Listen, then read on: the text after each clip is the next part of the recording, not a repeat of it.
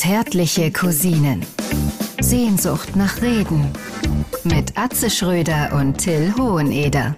Sag mal, äh, äh, hast du denn auch, äh, hast du denn auch ein Handy? Äh, ja, ich habe ein Smartphone und äh, ich muss wirklich sagen, seitdem äh, ich Vodafone jetzt habe, ist das alles viel besser geworden. Ja, hör mal, selbst meine Mutter hat jetzt was vom Vodafone. Ja. Selbst, ja, selbst meine Mutter. Und die, die mit äh, 77 ist die jetzt total glücklich. Vodafone Ja. hat sie jetzt so einen, äh, Natürlich. so einen neuen Mobilfunktarif. Und Hat sie zwar- mir ja gezeigt. ja, ja, mit 77, meine Mutter, das gibt's gar nicht. Ne? Mehr- Aber Hut ab, ey, ist Jutta wirklich schon so alt? ja, ja, ja, die hat sich ja gut gehalten. Ne? Aber Deswegen- du hast mir doch letztes Jahr noch gesagt, dass sie 70 ist. ja, ja, da hab ich, aber das habe ich selber nicht gewusst. Aber äh, sie macht, sah ganz glücklich aus. Ja, meine Kinder hier, äh, me- meine Kinder und meine Frau sind ja auch äh, bei, bei Vodafone und dann äh, hat sie gesagt, da will ich auch hin und dann gibt's ja jetzt von denen gibt's ja diesen Call ja digital. Das ist dieser neue Tarif. Aber frag mich nicht, äh, ähm, Aber wenn es Call Ja, wenn der Call Ja ist, der Englisch. Call Ja. Dann müsste es doch Digital heißen, oder? digital? Ich weiß es nicht. Auf jeden Fall, äh, Oder ist das auch eingedeutscht und Call Ja digital? Ey, weißt du was? Äh, pass auf. Ähm, wir rufen jetzt mal hier äh, Den die Experten. Inform den Experten ab. Der neue Vodafone Mobilfunktarif heißt Callja Digital. Mit ihm bekommst du die volle Vodafone Gigapower. 10 Gigabyte für nur 20 Euro im Monat. Dieses Datenvolumen ist zu diesem Preis unschlagbar. Und du hast die totale Freiheit. Callja Digital ist monatlich kündbar. Oder du kannst mit deinem Vertrag pausieren. Das alles ist mit einem Standard 24 Monatstarif nicht möglich. Und Callja Digital macht's dir ganz einfach. Dein Datenvolumen lädt sich nämlich automatisch auf. Und das kann ein Standard-Prepaid-Tarif nicht. Der neue Mobilfunktarif Callja Digital ist nur online abschließbar unter www.vodafone.de slash Freikarten slash Callja minus digital. Diesen Link findest du auch in unseren Shownotes. Und jetzt geht's weiter mit Atze und Till, den zärtlichen Cousinen. So, Till, wie ist es? Also, äh, was, äh, was macht deine Gefühlswelt? Was macht man? Bom, Tür, kann man die Tür auch mal vernünftig zumachen? Na, das gibt's doch alles wieder gar nicht, meine Damen und Herren. Ja, wir nehmen heute mal im Loffi-Mobil auf. Ja. Das ist was ganz Besonderes. In Hamburg steht dieses äh, sogenannte äh, Studio. Es sieht mehr aus wie so ein Pornomobil. Ja, es ist, äh, es ist äh, von unserem lieben Freund Andreas Oloff, der Das Ziel ist im Weg, einen wunderbaren Podcast betreibt. Und wir sitzen hier in diesem Schwarzwaldstuben von innen. Kann man das eigentlich, kann man das so sagen? Ja, ist schon so, dass du Wasserschaden denkst, da äh, oben. Da hinten kommt jetzt gleich Burt Reynolds Ja, nackt um die Ecke. mit ne? Dirk, Dirk Diggler. mit Dirk Diggler. Und, und vor allen Dingen mit Julianne Moore, die ich allerdings großartig finde und ne? verehre. Eine Ja, tolle Und er Schauspielerin. selber noch undefinierbare Reste der Nacht in seinem Brustpullover. Oh, er war ja auch sehr behaart. Ne? Er war sehr behaart. Das geht, das geht in meine Richtung, ich weiß, aber. Ja, du, es gab doch dieses berühmte Bild, äh, Ja. Burt Reynolds, wie er auf dem Er- Cover, glaube ich sogar, oder im, Nee, im er war, glaube ich, er war, er war der vom Playgirl. Playgirl, ja. Ne, war- war, war er auf dem Cover oder Centerfold? Er war das Centerfold. Ah, okay. Ne, das liegt ja doch, glaube ich, auf so einem, Ja. auf so einem Lammfell und man weiß nicht, wo das Lammfell anfängt und wo es aufhört. Wo Bird anfängt und das Lammfeld aufhört. Wunderbar, das ist ein herrlicher Einstieg zu der, Ist ja egal, ist ja egal. ja, zu der, einer weiteren Jubiläumsausgabe. Ja, wir lassen das auch mit der Zählerei. Warum? Ja, wir, wir Bringt ja auch genau. keinem was. Ja, wir, äh, wir zählen ab heute nicht mehr. Es ist Nee. einfach nur eine weitere Jubiläumsausgabe. Mir gegenüber sitzt äh, wie immer charmant mein bester Freund, äh, der Bundestrainer und Weltmeister Atze Schröder. Ich sage Servus, Grüezi und Hallo, wie beim letzten Mal, aber möchte an dieser Stelle mein Gegenüber begrüßen. Das ist Till Hoheneder, ein Mann wie ein Baum, die Stimme der Vernunft, Kanzler der Herzen und Kreuzritter der Leidenschaft. Schön Ja. mit dir hier zu sein. Ja, das geht mir genauso. In diesem Pornomobil. ja, ja. Es ist, es ist Guck mal, hinten sogar eine Lavalampe. eine Lavalampe. Das Da- sind die gelebten 70er hier. ja, ne? das ist aber wirklich eine Lavalampe, mein Gott.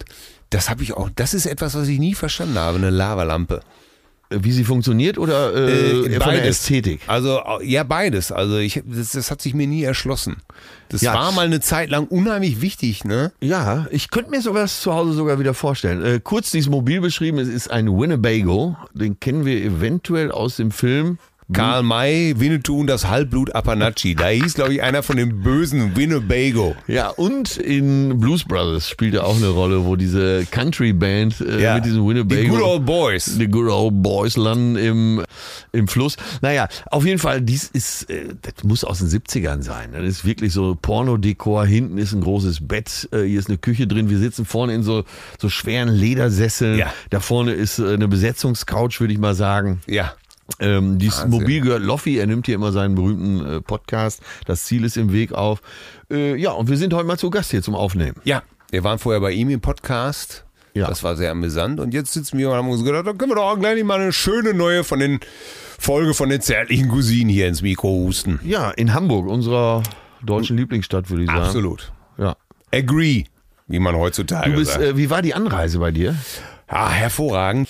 Der ICE 722 Fritz Honka brachte dich leichtfüßig hier nach Hamburg Ey, mein Gott. in die Geburtsstadt dieses doch etwas schrulligen früheren äh, Äh, Mitbewohners. Massenmörders, ja. Äh, Ich weiß noch genau, da war ich, glaube ich, neun Jahre alt und wir waren im Urlaub in Holland, in den Niederlanden, Ja. in Harlingen. Ja. Und jeden Tag brachte mein Vater die deutsche Bildzeitung vom Bäcker mit und äh, wo irgendeine Gräueltat dieses Menschen beschrieben wurde. Und das hat mich als Kind sehr verstört und sehr, sehr, sehr geängstigt. Wirklich. Ja, äh, mein Buchtipp äh, von, ach, jetzt komme ich wieder nicht drauf. Äh, von äh, Heinz Sch- Strunk. Von Heinz Strunk hat das äh, Buch geschrieben, Der goldene Handschuh, weil ja eben Fritz Honka immer in dieser Kneipe, da Ja. parallel zur Reeperbahn, abhing. Und er hat die Geschichte so aufgeschrieben, wie er sich gedacht hat, dass es hätte sein Ja. können. Äh, Sehr, sehr schönes Buch. Er hat es als Hörbuch gesprochen, Heinz Strunk hat selber gesprochen, Ja. also nicht Fritz Honka. Und kann ich nur empfehlen, weil Heinz Strunk spiel, spricht ja auch so, ne? Er spricht ja so ein bisschen Ja, ein verschluckt- S-Fehler, ne? S-Fehler und, und verschluckt auch einige Leute. Das Und das tut aber der Story sehr gut, weil äh, Ja. dieses ganze Elend dieser Szenerie um Fritz Honka herum und Ja. Fritz Honka selber, das, die waren ja alle so fertig mit der Welt Ja. und dem goldenen Handschuh. Vorne hingen die Säufer ab, hinten hingen die Kaputten ab, die nicht mal mehr Geld hatten, irgendwas zu bestellen. Und das war ja alles auch so fertig. Aber ich will da jetzt auch nicht einsteigen. Nee, nee, Fall, also wir ich, sind ich, beide äh, gerne in interessant. Hamburg. Das hat mich als Kind wirklich wahnsinnig geängstigt, diese, diese ganze Geschichte. Deswegen kannte ich, konnte ich mich diesem Buch auch tatsächlich nicht nähern. Aber das hat natürlich nichts zu tun mit dem wunderbaren Hamburg, das Ja. ich so liebe. Das Wunderbar. Hanseatische, wenn du die Alster siehst, geht dir das Herz auf. Ja, ja, ich bin sehr gerne in dieser schönen Stadt. Wir haben uns ja vorher kurz unterhalten, wo- wovon wir sehr fasziniert sind, ist äh, der deutsche Michel. Ach so, der der, deutsche- der erhobene Zeigefinger. Der, der deutsche Michel, die Moral am äh, deutschen Wesen. Genau. Es ging davon aus, dass ich gesagt habe, Mensch, Till, ah, manchmal stelle ich an mir selber fest, dass ich so deutsch bin. Und da hast du gesagt, wie meinst du das? Ja, ein Kumpel wollte mich letztens abholen und dann haben wir vereinbart, Viertel nach sieben, also 19.15 Uhr holt er mich ab. So, und um 13 nach sieben sage ich zu meiner Perle, naja, vielleicht kommt er gar nicht mehr. und das stimmt wirklich. Und da habe ich gedacht, scheiße, ich bin manchmal so deutsch. Ey, und ich hab's äh, gern, so typisch deutsch, ich hab's gern so ordentlich und pünktlich und äh, Ja. ne, ich bin ja sonst auch eher ein Chaot, aber so bestimmte Sachen, da stelle ich an mir selber fest, dass ich sehr, sehr deutsch bin. Und auch manchmal so denke, das geht doch nicht, das können die doch so nicht machen. Wie kann man denn hier auf dem Bürgersteig parken? Ja. So, da bin ich auch so ein kleiner Beschwerdeführer. Ne? Ja, bei, meiner Frau ist das zum Beispiel so, wehe, ich parke nicht ordnungsgemäß in der Parkbucht oder stehe da so schräg drin oder hab noch den Reifen auf dem weißen Begrenzungsstrich der Parkbox. Das ist für sie nicht verhandelbar. da muss ich, das, das geht überhaupt gar nicht. Und ähm, Ach, das war auch interessant. Wir haben äh, damals mal, habe ich mit meiner Frau in Düsseldorf gewohnt und da gab's ein, da durftest du dann auch auf einige Parkplätze waren dann Behindertenparkplätze, aber nur bis 18 Uhr. Und dann durfte man dann normal parken. Und meine Frau hat dann immer nach der Arbeit da geparkt und hat dann einmal um 17.59 Uhr da offensichtlich schon das Auto reingestellt. Ja. Und das hat so ein, so, ein, so ein deutscher Opa einfach sich notiert, der den ganzen Tag da am Fenster gehangen hat. Und von da hat er sich das zur Aufgabe gemacht, uns äh, da einen reinzuwürgen, beziehungsweise meiner Frau einen reinzuwürgen, hat uns dann denunziert beim Ordnungsamt und sowas alles. Und äh, das, das ist wahnsinnig, ne? Wie, wie viel Energie man darauf verwenden kann. Immer hinterher hat er sich dann wirklich auch gelogen, um uns dann eine reinzuholen. Du konntest dann anhand der Stempeluhr nachweisen, das, das ging gar nicht. Aber Wahnsinn, ne? Das war so richtig so der, der deutsche Typ, der im Fenster hängt und alle die aufschreibt, die seiner Ansicht nach falsch parken. Da warst du mal Opfer. Ja. ja. Ja, das kennt man ja mit einer Politesse, das kennt man ja eigentlich. Ne? Politessen sind ja gerne Opfer. Also, äh, oder werden gerne so äh, Opfer von Attacken eben halt. Ich habe nur fünf Minuten. Ja. Ne? Das ist ja so der, der, der Klassiker, womit Politessen so behelligt werden. Ne? Das finde ich ja natürlich immer ja, wah haben, wahnsinnig, ne? Ja, machen wir uns nichts vor. Die haben es dann natürlich auch nicht leicht. Ne? Das ist ja, ja klar. Leicht? Hast du jetzt diesen Vorfall mitgekriegt von dem Rapper Flair? Nee. Flair, F-L-E-R. Ja. Äh, Flair ist einer der Rapper, so wie Haftbefehl oder äh, Kollega oder Farid Bang und so weiter. Ja, und der hat eben, der wurde angehalten in Berlin von der Polizei, von der Polizeistreife die haben sich gedacht, ach, das ist ja der Flair. ja. Bürgerlich heißt er übrigens äh, Patrick Losensky. Also Patrick Losensky, Flair. Äh, auch so ein typischer Assi wie, äh, wie diese ganzen Jungs, die ich gerade aufgezählt habe, Bushido und so weiter. Und weiß ja, in Berlin, die Polizei hat eh nichts zu melden. Äh, und da kommt dieser Flair äh, aus seinem Auto und die wussten, er hat kein, keine, Fahr keine gültige Fahrerlaubnis. Und der Polizist kommt gar nicht mehr zu Wort. Er beschimpft den Polizisten. Du Lappen, ey, du Opfer, du Lappen. Und er sagt immer, du Lappen, wo du so nach 20 Mal Lappen denkst, du sag mal, du bist doch Rapper. Äh, wie wär's denn jetzt mal mit einer Variation, mit ne? zweiten Wort. Ja, da musst du dir unbedingt nachher mal im Internet angucken. Da gibt's so mehrere Filmchen. Äh, seine Freundin hat das gefilmt. Und der springt da mit dem Bullen um, ne? Du Lappen, ey. Ich hau dir den Kopf kaputt, was weiß ich, solche Sachen. Gott, ja, also so hier Gangster-Rapper eben, ne? Und du denkst, ja, Junge, mutig. Das, äh, der Polizist ist, glaube ich, einen Kopf kleiner als er. Der andere Polizist legt dem Flair schon Handschellen an und so. Der lässt sich das auch gefallen. Und da habe ich die ganze Zeit gedacht, Junge, schöne große Fresse. Auch so äh, sehr bedrohlich. Aber wenn du wirklich Eier hast, dann mach das Ganze doch mal in München. und oh, sag, oh, sag oh, dann zu, der, zu den beiden Polizisten, ey, ihr Lappen, was wollt ihr denn, ey? Ne? Ich kauf euer Leben, hat er, glaube ich, auch noch gesagt. Ich kauf euer Leben. Ja.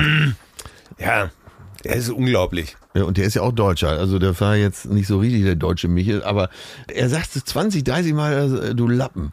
Das musst du dir angucken. Ey. Großartig. Ich habe Tränen gelacht. Wie gesagt, äh, wenn Flair uns irgendwann mal hören sollte, mach das Ganze doch mal in München. da wirst du wahrscheinlich länger in München bleiben, als du denkst. Oh Gott. Das ist alles. Aber ich meine, dieses, dieses aggressive, das ja. ist ja auch sehr deutsch, ne? Ja. Deutscher ist, das ist auch sehr deutsch. Ich, ich, ich bin einen Bus gefahren vor, ach, ich weiß gar nicht, vor ein paar Monaten bin ich Bus gefahren. Und ich war den ganzen Tag unterwegs, mit dem Zug auch und kam dann, es war ein, ein heißer Sommertag und saß dann irgendwann um halb sieben im Bus Richtung nach Hause. Ne? Und irgendwann ja. stieg so eine, eine Frau ein mit einem Kind. Das Kind war am Heulen und am Toben. Das gab's überhaupt gar nicht. Ne? Äh, wie das so kleine Kinder manchmal machen, die so zwei, drei Jahre alt Ganz sind. Normal. Ne? Ja. Und äh, die Mutter hat's auf dem Arm und als erfahrener Vater weißt du schon, oh oh, das kennen wir alle. Das gibt nichts. Das gibt nichts, ne? Der hört nie auf zu brüllen. So, dann sitzt sie da und die hat das einzige Richtige gemacht. Hat einfach immer das Kind schön hier getröstet, gestreichelt und der hörte nie auf. So, neben mir, im Gang neben mir sozusagen zwei Mutterschlachtschiffe. So, Mitte 60, ne? Ja. Und es war ganz klar, nach zwei Minuten Gekreische von dem King ging das los, ne? Das hätte es früher nicht gegeben. Ne, Gisela, das hätte es früher nicht gegeben. Nee, das hätte es früher nicht gegeben. Der hätte was in den Nacken gekriegt, ne? Ja, da hätte was in den Nacken gekriegt. Da hätte sich doch keiner rausgenommen früher, ne? Ja, ja, wenn der Willi jetzt hier wäre, wenn der Willi jetzt hier wäre, weißt du, was der Willi machen würde? Ja, da, kann, da weiß ich wohl, was der Willi machen würde. Hätte es doch früher nicht gegeben. So Also die, Willi offensichtlich ihr Mann oder was? ja, offensichtlich. So, die reden sich in Rage. Und äh, es kam, wie es kommen musste. Nächste Haltestelle steht eine von den beiden Tonnen auf. Also so So. richtige Matka. Ja, ja, so richtige ne, Bruttoregistertonnen, würde ich mal sagen, 275. Walzt sich nach vorne und spricht einfach dieses Kind an oder föhnt das dann so an. Ne? So, mein Kleiner, was ist denn jetzt hier los? Ne? Und die Mutter war kaum in der Lage zu antworten. Und ich, ich Die, die sind das Kind angegangen. ja, sicher, das Kind angegangen. Gott. und ich bin, ich weiß, was ich gemacht habe. Ich habe natürlich gesagt, hinsetzen, sofort hinsetzen. Ich sage, Sie setzen sich hin. Sie halten den Mund und setzen sich hin. Das geht Sie überhaupt gar nichts an. Großartig. Hinsetzen und auch so sofort andere mit eingestimmt, ne? Lassen Sie das Kind in Ruhe, setzen sich gefälligst dahin, ne? Und musste sie sich natürlich notgedrungen wieder hinsetzen. Ja, wenn der Willi jetzt hier wäre. Ja, ich sage, der Willi ist aber nicht hier. Großartig. Ja, und ja, was ich weiß ja, wenn es um Kinder geht, da platzt hier immer der Kragen. Ne? Ja, ey, wo du denkst, das gibt's doch gar nicht, ne? Was geht die das an da? Ja. Und äh, da kommt ja auch oft, das müsst- das sollte meiner sein. Ja, unglaublich, ne? Äh, Da, siehst du auch, dass der Deutsche so oftmals, wenn wir schon bei diesem Klischee sind, auch im Umgang mit Kindern gar keine Gelassenheit hat. Gar keine. Ne, so in, wenn du, du bist ja auch wie ich äh, oft in Südländern unterwegs, in Spanien oder so. Äh, der Kinder, äh, Kinder haben Narrenfreiheit in solchen Ländern, ne? Das ist äh, Griechenland, Spanien, da, äh, lass die Kinder Kinder sein. Ich werde es nie vergessen Ja, Entschuldigung. äh, wenn ich das nur da dranhängen darf. Ich war mit meinen Kindern mal im Restaurant, mit äh, das ist auch schon bestimmt 20 Jahre her, mit meinen Großen, damals noch klein. Und äh, mein Sohn war, glaube ich, glaube ich, damals fünf Jahre alt. Und wie so Kinder sind, so, was darf ich schon mal was zu trinken bringen? Äh, ja, ich möchte gerne dieses. Und der Kleine sagte, ich will eine Apfelschorle. Und sie sagt zu ihm, beugt sich so runter und sagt so mit tadelnder Stimme, du möchtest eine Apfelschorle. Oh Gott. Und ich sag, nee, ich sag, haben Sie doch gehört. Er will eine Apfelschorle. Also bringen Sie ihm bitte eine Apfelschorle. Wahnsinn, ne? ja, Dieses ja. Zurechtweisen. Ja, von dieses, anderen äh, ist ja, ja, nie nur bei Kindern so. Du kriegst ja immer. Ja. Ne? Gucken Sie mal hier, wenn das jeder machen würde. Ja, das Und ist- da wieder dein alter Spruch. Sag mal, habe ich ein, Kind, äh, hab ich ein Schild vor, vor der Stirn, wo drauf steht, laber mich an? Was ich dich noch fragen wollte, es ist denn, ist, kennst du das denn auch? Eine Findest Frage du- an mich? Ja, findest du das nicht auch sehr deutsch, äh, wenn die Leute, ich finde das sehr deutsch, dass die Leute ungefragt Sachen kommentieren. Ja, das kriegst du ja überall, an jeder Ecke. Ich kann mich da nicht ganz ausnehmen. Ich bin auch immer mal drauf und dran, so nach dem Motto, nimmst du bitte mal die Füße runter, danke. Ach so. Wenn ihn, du bist ja mit der Bahn heute angereist, ne? Ja. Und ich hasse das, wenn die Leute einfach äh, mit Schuhen ihre Füße auf einen anderen Sitz legen. So, du bist ja mit diesen Schuhen bist du über den Bürgersteig gelaufen. Ich will ja gar nicht davon reden, dass man in eine, irgendeine Kacke getreten ist. Wahrscheinlich nicht. Ja. Aber du bist auf jeden Fall durch den Dreck gelaufen, streng genommen. So. Ja. Und dann setzt du dich in die Bahn. Und wie kommt man dann auf die Idee, seine Schuhe dahin zu legen, wo gleich wo, womöglich noch ein anderer sitzen wird? Ja, Finde ich absolut unverschämt. Und dann bist du auch jemand, der sofort Maß regelt. Sofort, ich gehe mal hin und sage folgenden Text, nimm bitte mal die Füße runter, danke. Also so als würde mir der Zug gehören. Ne? Ja. Ist ja klar. Und das, äh, das finde ich auch richtig. Ja, das finde ich auch richtig. Aber was ich eher meine, ist so die, die, die Sachen, dass man, dass man andere ungefragt, ob ihres Aussehens kritisiert, zum Beispiel. Oder was mir aber häufig passiert, ist ja, du weißt ja, ich trage, ich trage gerne äh, Ketten und Geschmeide und irgendwie sowas. Und dann äh, heißt das irgendwie ganz oft, na, trägst du den Schmuck von deiner Frau auf? die lachen dann ja meistens selber. Ja, Ja, ne? ha, ha, ha. Und dann, äh, was sagst du denn dann?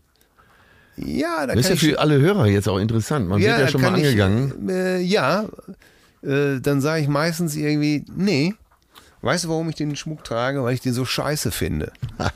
Weil ich ich habe mir heute Morgen noch gedacht, was könnte ich mir mal so um das Handgelenk machen, was so richtig scheiße ist. Und deswegen habe ich äh, gedacht, das mache ich heute mal. Das ist aber schon die Ausnahmesituation. Ja, aber äh, wo du jetzt gerade davon anfängst, du kriegst ja auch gesagt, so, du hast ein neues Auto meinetwegen. Ja. Und ein Nachbar kommt rüber, kennst du auch, und sagt immer, die Karre können sie mir schenken. Ne? Ist passiert bei uns. Ja, deswegen äh, triggere ich das ja auch an. Äh, erzähl du noch mal. Ja, eh, aber du erzähl, ich erzähle, wie du es aufgelöst hast. Ja, ja, es ist eben halt, dann kommt dann wirklich der Nachbar an und sagt irgendwie, ja, äh, soll ich mal was sagen? Und da, da, allein schon die Frage ist ja super, wo du denkst, eigentlich müsste ich sofort sagen, nein. Machst du ja manchmal, ne? Ja, manchmal mache ich das, aber Ja, ich weiß doch, auf Mallorca, dieser polnische Künstler, der mal ankam, Entschuldigung, ich möchte euch nicht stören. Und du sofort gesagt hast, dafür ist es jetzt zu spät. es war noch drastischer. Ja, noch, ich kam aber nicht auf er, den genauen Wortlaut. Er sagte, ich will ja nicht nerven. Ich sagte, schon passiert. Ja, sowas. Genau. Davon hat er mich Ja. sofort gehasst.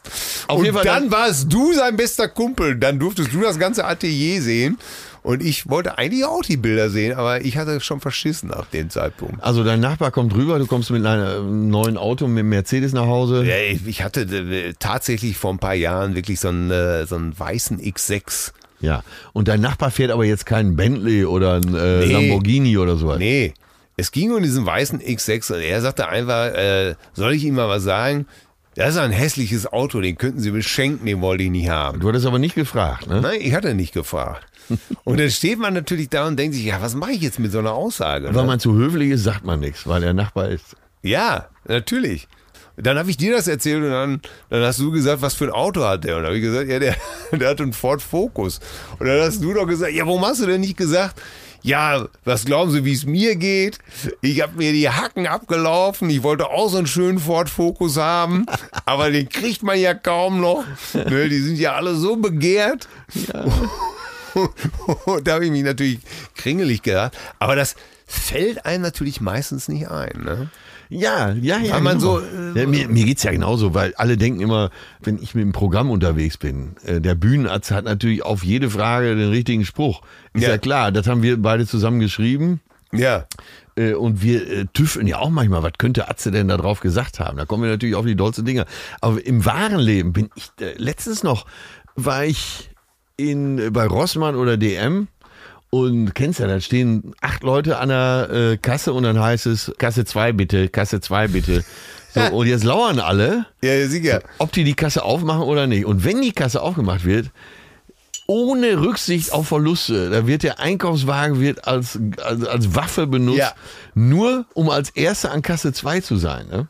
Absolut. Wahnsinn, ne? Da werden Rentner werden zu Hyänen. Absolut. Das ist ja auch einer meiner Favoriten. Ne? Du, du bist wirklich, ich, ich habe wirklich eine Engelsgeduld beim Einkaufen. Wirklich, absolut.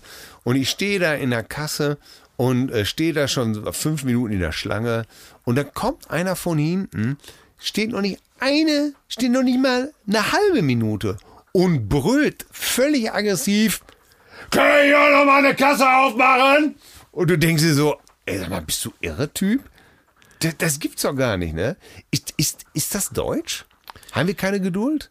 Meinst du, das gibt's überall? Ja, ja, ja, ich bin auch so ungeduldig, das gebe ich gerne zu. Scheiße. Und, äh, aber wenn ich mich selber ertappe, dann denke ich, oh mein Gott, auf die fünf Minuten kommt's doch jetzt auch nicht an. Es sind ja meistens nicht mal fünf Minuten.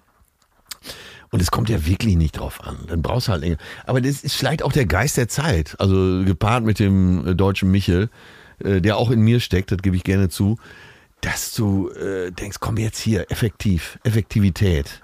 Ne, Ich, mein Tag hat auch nur 24 Stunden, so nach dem Motto, wir müssen hier fertig werden. Wahnsinn, ne? Wahnsinn. Wo, wo, wo, keiner hat ja mehr Zeit.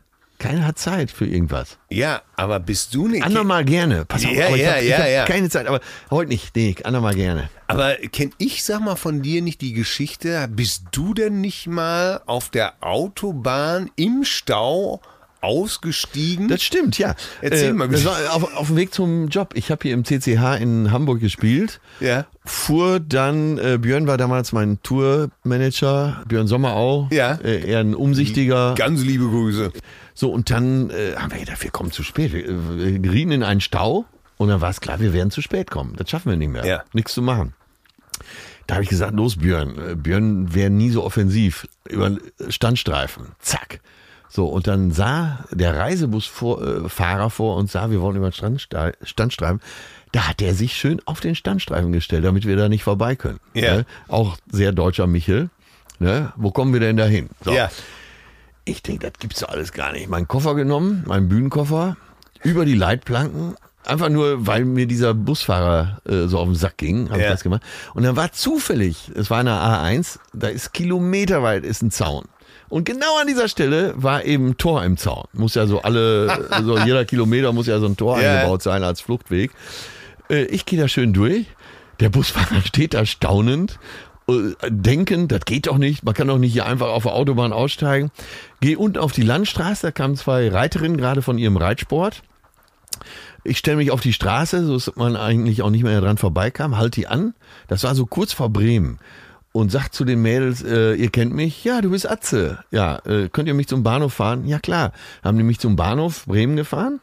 Da wollte ich denen jeweils noch 50 Euro geben, weil es waren so eine halbe Stunde bis zum Bahnhof. Ja. Und haben die gesagt, nein, nein, wollen wir nicht. Habe ich gesagt, komm, dann lade ich euch aber fürs, fürs nächste Mal, wenn ich in Bremen spiele, ein. Äh, dazu kam es dann auch später, habt ihr auch eingeladen. Bin dann schnell in den ICE gesprungen und war halb acht hier am CCH, Dammtorbahnhof. Ja.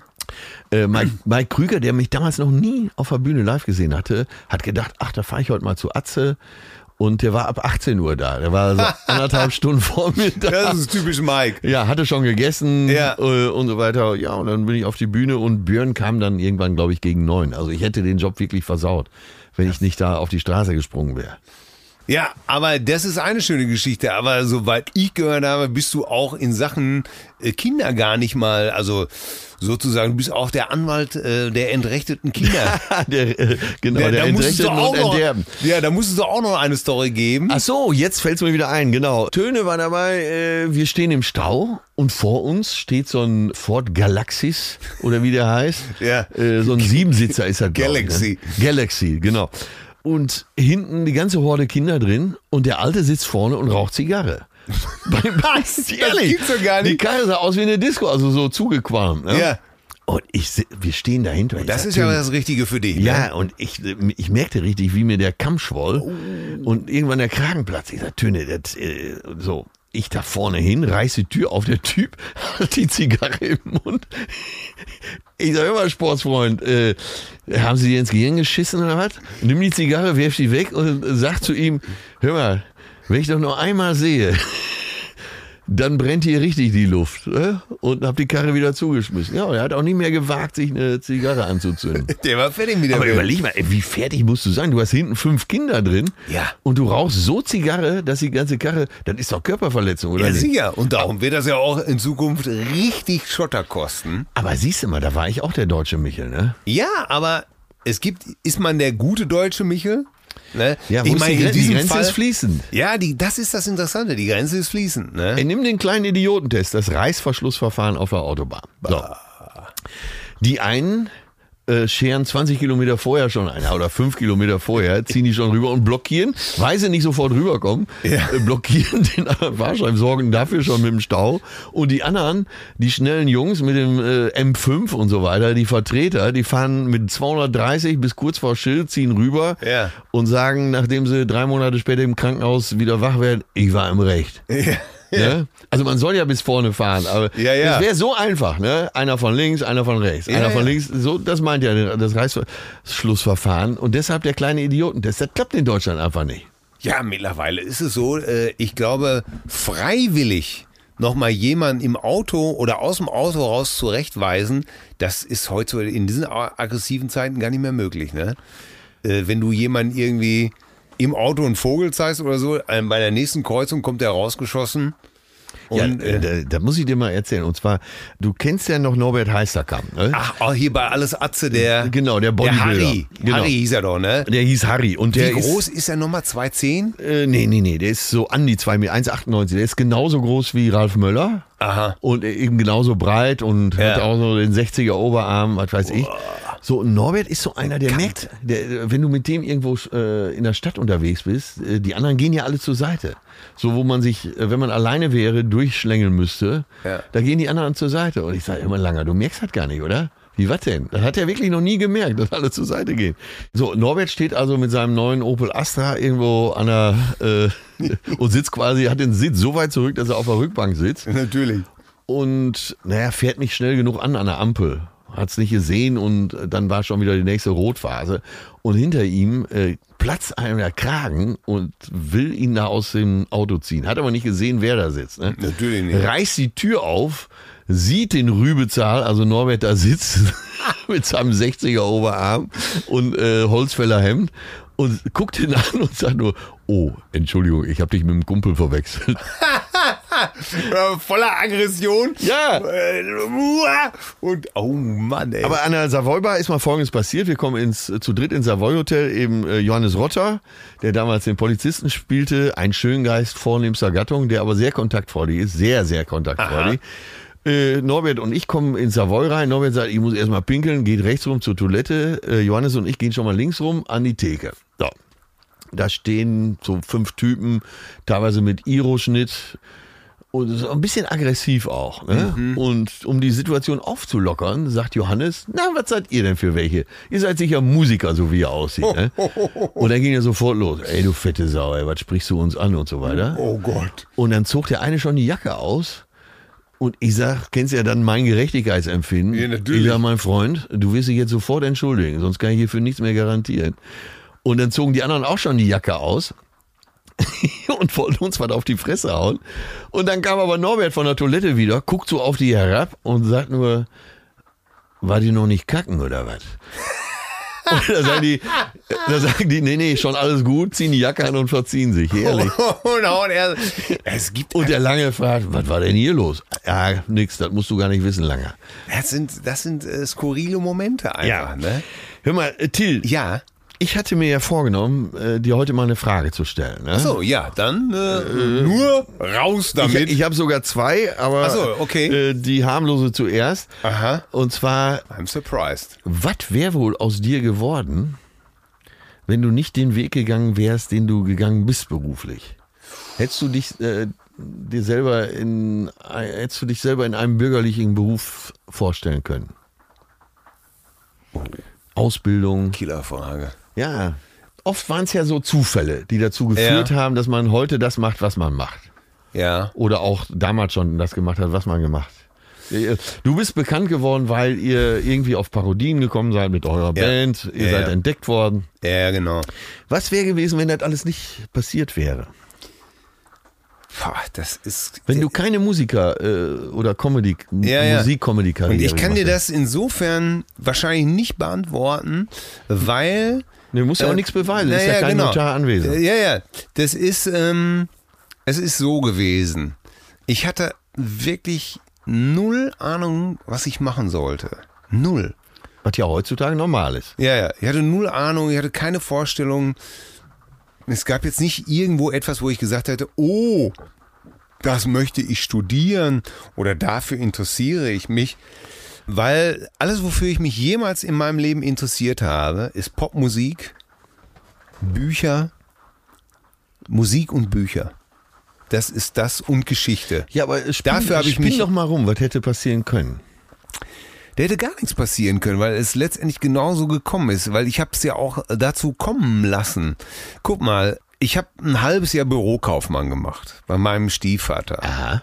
Ne, das Also war, einen bürgerlichen Beruf. ich habe ein halbes Jahr versucht, einen bürgerlichen Beruf zu ergreifen, weil mir ja alle gesagt haben, du kannst, ich habe ja schon nach dem Abitur direkt Zivildienst gemacht. Und in diesem Zivildienst waren die ersten Anfänge in der Zivildienstwohnung oben, haben Till und Obel geprobt. Ne? So, und da, das fand ich schon tierisch lustig. Und da kamen die ersten Auftritte, wo man schon mal so mal 50 Mark verdient hat und so. Und ähm, davon war ich sehr begeistert. Und als ich dann dachte, ach, das, das mache ich beruflich, da haben natürlich alle gesagt, nee, du musst einen bürgerlichen Beruf ergreifen. So, das habe ich ein halbes Jahr Bürokaufmann gemacht und habe festgestellt, überhaupt nicht meine Welt. Das Ja, ist zum Beispiel, einfach wenn, geschmissen. Nee, ja, dann rief dann einer zum Beispiel, dann, dann saß ich da als Lehrling, hatte Telefondienst oder musste natürlich auch ans Telefon gehen Und äh, mitten so um 12 Uhr, dann rief einer an und dann habe ich dann einfach gesagt, ja, dies ist der automatische Anrufbeantworter der Firma Top Leasing. Leider rufen Sie außer unseren Berufszeiten an. Die sind mittags von 12 bis mittags um 12. Dann habe ich einfach wieder aufgelegt. Was für ein. Wie, Geschäftsschädigend. und mein, mein Stiefvater war mein Chef und saß sozusagen im Nebenzimmer und er hat das mitgekriegt und kam dann natürlich zu mir und sagte einfach, ey, sag mal, bist du nicht ganz so richtig im, im Kopf und so? und, ähm, und du kennst mich, ja, manchmal habe ich einfach diese Fehlzündungen im Kopf. Ja, Mir ist diese Ernsthaftigkeit in dem Beruf überhaupt gar nicht klar geworden, ne? dass man das nicht einfach mal als, als Witz machen kann. Ja, und dann äh, hast du irgendwann gedacht, ich gehe da nicht mehr hin. Und irgendwann saß ich in der Berufsschule und Obel kam rein und meinte, ey, wir haben einen Anruf gekriegt von, von Spitting Image. Es gibt jetzt so eine Puppenshow, Hurra Deutschland und wir sollen da Parodien sprechen. Ach, da hast du mitgewirkt? Und da sind wir da hingefahren und ich bin mitten im Unterricht einfach aufgestellt und habe gesagt, alles klar, ich komme. Und dann meinte mein Lehrer noch zu mir, ja, Also im, im, äh, im Berufsschulunterricht. Berufsschulunterricht. Äh, sagte dann, oh, aber ihr, aber ihr, ich sag, ich muss jetzt weg, ich, das wird hier eh nichts. Das wird keiner. Also Sachen eingepackt. Und äh, witzigerweise ist es das dann nicht geworden. Äh, Die haben dann andere Sprecher genommen. Das war auch gar nicht unser Ding. Wir wollten ja gar nicht irgendwelche fremden Texte aufsagen. Wir wollten Ja. ja, singen und so. Und äh, Ich muss unbedingt erstmal an eine Anekdote aus Palma de Mallorca erinnern. Also, Till und ich waren in einem Lokal, einem Lo neuen Lokal und wollten da essen. So, es äh, gab verschiedene sehr modern interpretierte Tapas, aber die Cocktailbar war auch recht gut bestückt und äh, man hatte tolle Ideen. Zum Beispiel, bevor man Gin Tonic da machte, wurde das Glas mit Rauch, mit Melonenrauch befüllt. Und dazu hatte man eine Stickstoffflasche, eben man stellte dieses, diesen Stickstoffrauch her und der war angereichert mit diesem Melonenaroma. So. Und das Ganze in so einem riesen Ballonglas. Äh, dann kam erst das Eis da rein, oder vorher war schon das Eis, dann kam auch erst äh, Gin und Tonic dazu. Till sah das und sagt, ah, Atze, das trinken wir jetzt. Also, normalerweise immer, immer ich sage, er war total begeistert, ob der Zeremonie. So, wir bestellen das. Der Kellner kommt an den Tisch mit dieser Stickstoffflasche, füllt das. Ich sag noch, ich sag noch, alles ganz untypisch. Normalerweise läuft das immer an, andersrum. Ich sag noch, äh, Till, äh, schon vorm Essen trinken, weil du trinkst ja nicht so viel. Ja. So, und dann hast du diesen Ballon getrunken. er war auch wirklich breit wie ein Amtmann. Und dann kam das Essen. Und bei jedem Bissen schallte es durchs ganze Lokal. Mm, oh, köstlich, köstlich, lecker. ja, absolut. Und dann irgendwann, eine halbe Stunde später, hieß es, bring mich zum Boot. Ich bin müde. Das ist richtig. Aber auch da, am Ende des Tages, am, als wir am Boot wieder waren, war ich nüchtern und ich habe mir nicht weiter getrunken. Das stimmt. Das stimmt. Das das war dein einziger Drink an dem Abend. Ja, ja, das ist, äh, das ist das Entscheidende. Äh, ich habe auch mal eine Frage an dich. Glaubst du an Gott? Oder bist du gläubig? Ich bin- Woran glaubst du? Glaubst du, dass es da irgendetwas gibt, dem Leben übergeordnet? Ja, glaube ich. Sonst wäre ja alles komplett sinnlos. Also ich Aber die, was soll das sein? Ich keine Ahnung. Ich habe das andersrum aufgezäumt. Äh, wenn wenn das alles hier ist äh, und alles entstanden ist, dann muss die ganze Sache einen Sinn haben. Sonst äh, sonst ist das einfach äh, unerklärlich. Inwiefern ist das unerklärlich? Ich meine, Evolution ist ja relativ einfach erklärt. Irgendwann ist dieser Planet entstanden, irgendwann ist er. Ja, aber was äh, war davor? Irgendwann waren ne? die Dinos weg und irgendwann ist der Mensch vom Baum runtergesprungen und hat gesagt, ich kann ja auch auf zwei Beinen gehen. Ja, Ne, ja. irgendwann hat er einen Hammer erfunden. Äh, ficken konnten sie immer schon. Zur äh, Vermehrung war noch nie das Problem. Das könnte Elektrolyse ja der, sozusagen. Das könnte ja der einzige Sinn sein. Glaubst du an, glaubst du an, an, glaubst du an Schicksal? ähm, Kismet sozusagen, wie der Orientale sagt. Ja, glaubst immer, du, dass dein Weg, immer mehr. Glaubst immer du, dass mehr. dein Weg so ist, weil das deine Bestimmung ist? Ja, glaube ich.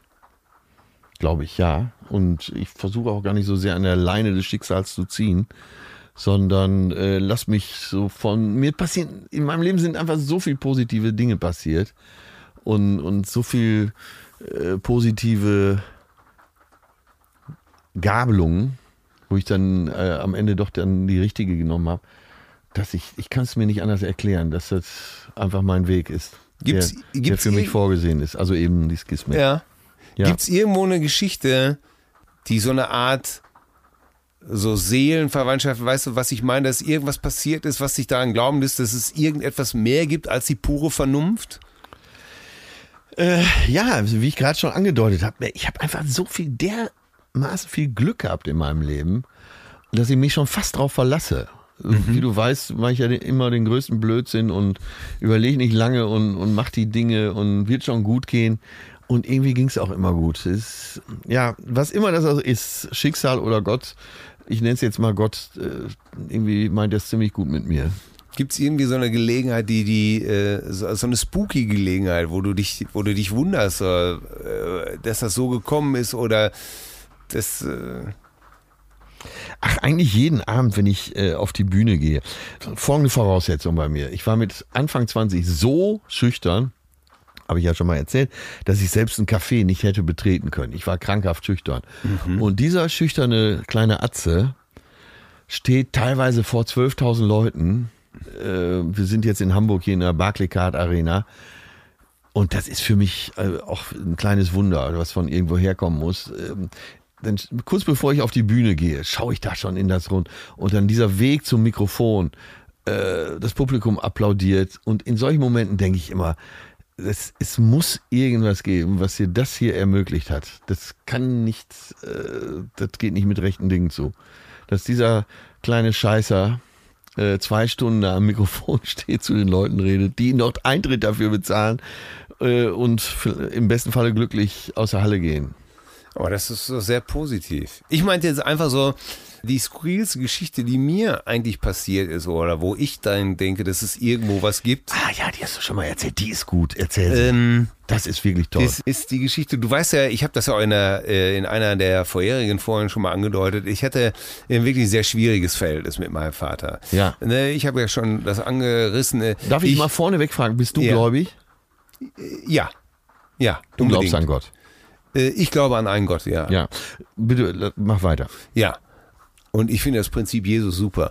So, jetzt Liebe habe ich deinen Nächsten. Ja, ja, genau, liebe deinen Nächsten.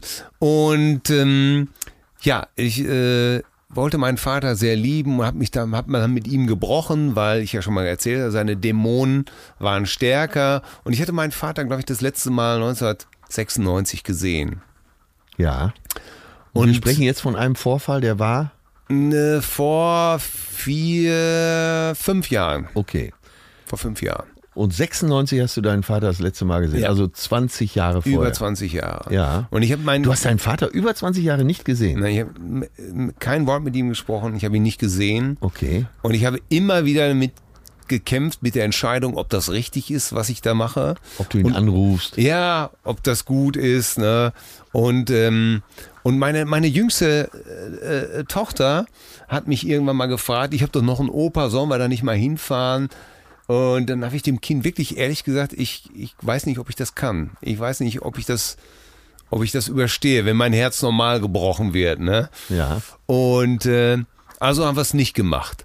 Und irgendwann vor ein paar Jahren fahre ich mit meinem, da war mein jüngster Sohn drei Jahre alt, fahre ich in die Stadt, mache alles so wie immer. Ich wollte zur Bank gehen. Und äh, mitten in der Stadt ist eine Kirche, mit der ich nichts zu tun habe. Das ist eine evangelische Kirche, gehört nicht zu unserem Bezirk, habe ich nichts mit zu tun. So. Und wir gehen an diesem wunderschönen Maitag, Ende Mai, gehen wir in diese Kirche, sehe ich diese Kirche und diese Kirche ist, äh, hat das Portal offen. Und die Sonne scheint so ganz, Sonne scheint wie so ein Weg da rein. Und wie auf Schienen, und ich weiß gar nicht warum, habe ich meinen Sohn auf dem Arm und gehe mit ihm in diese Kirche hinein. Von da ab geht alles ganz automatisch. Ich krame in meiner Tasche, suche Du wolltest ganz kurz, du hattest nicht vor, in eine Nein, Kirche an dem Tag Gar nichts. Ich hatte gar nicht. Ich wollte zur Bank gehen. Und Ja. ich habe dieses, meinen Sohn auf dem Arm und äh, gehe in diese Kirche ein, finde irgendwo in meiner Tasche ein Euro äh, und nehme mir zwei Teelichte und gehe damit zu, zu so einem zu so einem, ich glaube, Opferbogen nennt man das, glaube ich, ne? wo man die hinstellt und, äh, und zufällig sind da auch noch zwei Stellen frei und ich zünde die an und Ich frage mich noch nicht mal warum. Und dann fange ich an, weil es das einzige Gebet ist, was ich kenne, fange an, das Vaterunser zu beten. Und mein Kind ist auch ganz still und sagt die ganze Zeit gar nichts. Der hat einfach nur, Jakob, wie alt war der da? ähm, der war drei Jahre alt und kuschelt sich so an mich.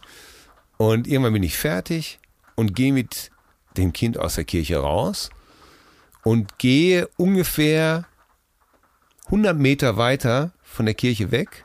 In dem Moment klingelt mein Telefon, mein Handy in meiner Hosentasche und ich fummel's raus und mein Bruder ist dran und sagt, äh, ich rufe dich an, weil, weil Papa heute Nacht gestorben ist. Und das Einzige, wozu ich fähig war, das zu sagen, war, was was- ich, ich habe einfach nur erwidert, ich weiß. Ach, Ja, das ist sehr erstaunlich. ja, weil ich ja in diesem Moment habe ich einfach nur gedacht, ja, natürlich. Darum war ich ja in der Kirche, darum Gab plötzlich einen Sinn. Ja. Und das ist das erste Mal, dass ich gedacht habe, wo, wo mir wirklich klar geworden ist, es muss irgendwo, es gibt irgendetwas, was wir nicht erfassen können. Verbindungen. Offensichtlich äh, bin ich an dem Tag erlöst worden und er wahrscheinlich auch. Das ist meine feste Überzeugung. Hast, du hast auch das Gefühl der Erlösung gehabt. Ich habe das Gefühl, dass wir uns da getroffen haben. Ja, war das eine Befreiung für dich oder? Weil du sagtest, äh, ich habe das Gefühl, Nee. dass, dass auch ich erlöst wurde. Ich glaube, ich glaube, dass sie erlöst worden. Ich glaube, dass, dass, die, dass die Qual, ob das alles richtig war, ob ich nicht nochmal hätte gehen müssen und so. Ich glaube, dass das mir genommen worden ist. Dass ich immer. Dass du dich das nicht mehr fragen musstest. Ja, ja, dass ich vielleicht immer noch hader, ist eine andere Geschichte. Aber da habe ich wirklich äh, das erste Mal gedacht, ja, es gibt etwas in uns, es gibt irgendwas Höheres. Es gibt irgendwas, Seelen können sich treffen, es gibt irgendwas, man kennt ja alle die Geschichten, Tiere laufen über tausend Kilometer zu ihren Härchen zurück. Menschen hören nie auf, äh, sich zu suchen und finden sich nach 50 Jahren wieder, wirren irgendwo was. Ich glaube, es gibt einfach wirklich tatsächlich irgendwo gibt es noch was mehr. Interessant. Ja. Aber damit wir jetzt nicht so brutal sinnlich enden, musst du unbedingt diese Geschichte erzählen. Das ist ein sehr skurriles Erlebnis äh, gewesen. Jetzt erzähl doch mal dieses wahnsinnig skurrile Erlebnis, was du mir eben im Auto erzählt hast. Das fand ich so großartig. Erzähl mir doch bitte nochmal diese Geschichte von Howard Carpendale. Bitte. Das ist einfach so der Knaller. Äh, ja, ich hatte ja in letzter Zeit mehrere Galas. Äh, auf einer Gala äh, war auch Howard Carpendale. Ist ja auch egal, was es für eine Gala war. Auf jeden Fall, Howard Carpendale hat im Vertrag drin stehen, dass das Zimmer, in dem er schläft, nicht nur im Bett haben muss, was ja normal ist für ein Hotelzimmer. Nein, die Füße des Bettes müssen abgeschraubt werden. Das ist alles Vertragsbestandteil. Und es muss eine Cola-Kiste oder zwei da sein. Ja. Weil dann das Bett, was äh, quasi auf dem Boden liegt, äh, am Kopfende auf die Cola-Kisten gehoben wird und dann so eine Schräge entsteht. Weil der Meister sonst Rückenschmerzen kriegt. Und jetzt war es bei dieser Gala so, die Gala war am frühen Abend. Er ist äh, eigentlich dann am frühen Abend nach der Gala direkt auch wieder nach Hause gefahren. Er wollte aber ein Tageszimmer haben. In dem Hotel äh, gab es äh, Suiten. Ja, Suite ist natürlich obligatorisch da. Ja. Äh, teure Suite. Für seine Frau auch noch eine Suite. Ja. Jede Suite, was weiß ich, über 1000 Euro. Und ähm, ich habe dir ja die Skizze gezeigt. Ja, es gibt wirklich eine Skizze, die zu diesem, zu diesem Vertrag mitgeliefert wird, Ja. wie das dann so arrangiert. Auf Äh, jeden Fall. Ja, Wahnsinn. Und das sind so, das sind natürlich so Eigenarten. Das ne? gibt's doch gar nicht. Äh, ich muss jetzt dazu sagen, dass der Auftritt von Howie auch noch richtig scheiße war.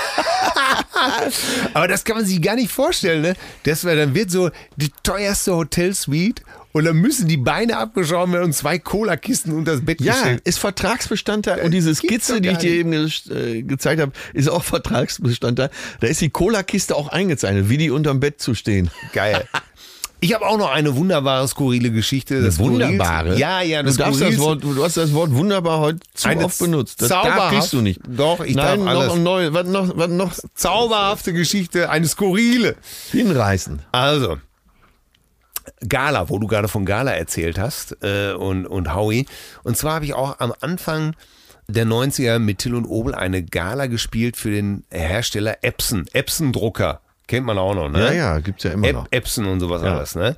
Und da äh, landeten wir sozusagen mit Till und Obel im Kastanienhof München.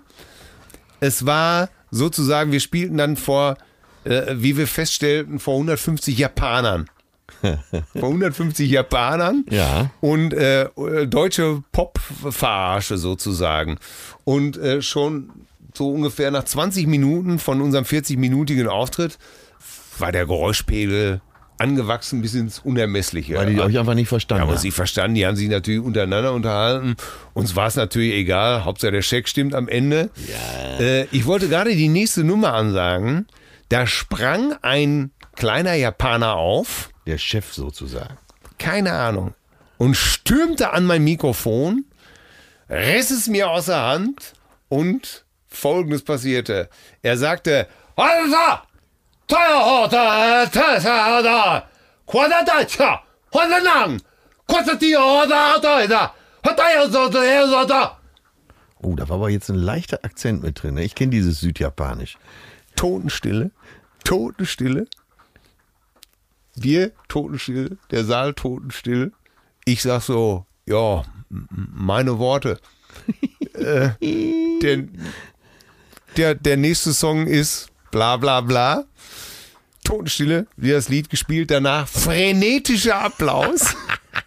Und dann ging das bis zum Ende der Gala so, Totenstille, nach jedem Stück frenetischer Applaus. Totenstille. Und das war's. Und ich frage mich bis heute, was er gesagt hat. Das kann ich dir genau sagen.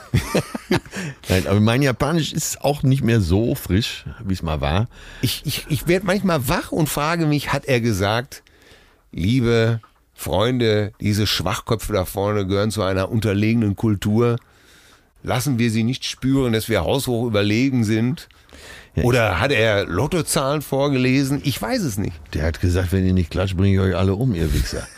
Und mit diesen Impressionen eines gut gelaunten Atze-Schröders, meine Damen und Herren, Dann erzähle ich dir beim nächsten Mal auch, wie ich für einen Investmentfonds in München gespielt habe und äh, zwei Drittel des Publikums auch Spanier und Italiener waren und auch keiner geklatscht hat. Aber das beim nächsten Mal. ja, und ähm, Dies war eine äh, vielleicht etwas besinnlichere Folge. Äh, Ja. Und beim nächsten Mal werde ich jetzt auch wirklich endgültig erzählen, äh, wie diese Torte in Palma de Mallorca mir ihren nassen Schlüpfer in die ja, Innentasche du musst meines das wirklich auflösen. sauteuren Ich werde regelmäßig gefragt, was denn mit diesem nassen Ja, ich- Slip ist. dann mache ich beim Und ich nächsten sagte Mal. immer, der Slip war, ich weiß schon gar nicht mehr, ob der Slip nass war oder dein Sakko von innen, weil du so geschwitzt hast. Ich bin ja nicht so ein schwitzender Typ. Äh, also damit äh, sagen wir Tschüss, Ciao, Macht's gut. Wohin, Adieu. wohin, wohin gehen wir jetzt eigentlich heute? Wir gehen nochmal zu Loffi rein, weil der hat ja diese leckere Currywurst. Ah, das ist eine gute Und Leute, Idee. äh, auch nochmal hier als Tipp, ne? Loffis, das Ziel ist im Weg, einer der Top-Podcasts in Europa. Unbedingt reinhören. Empfehlung von den zärtlichen Cousinen. So, jetzt aber, Loffi, jetzt aber noch eine Wurst auf den Grill. Oder in der Pfanne. Zärtliche Cousinen. Sehnsucht nach Reden. Mit Atze Schröder und Till Hoheneder.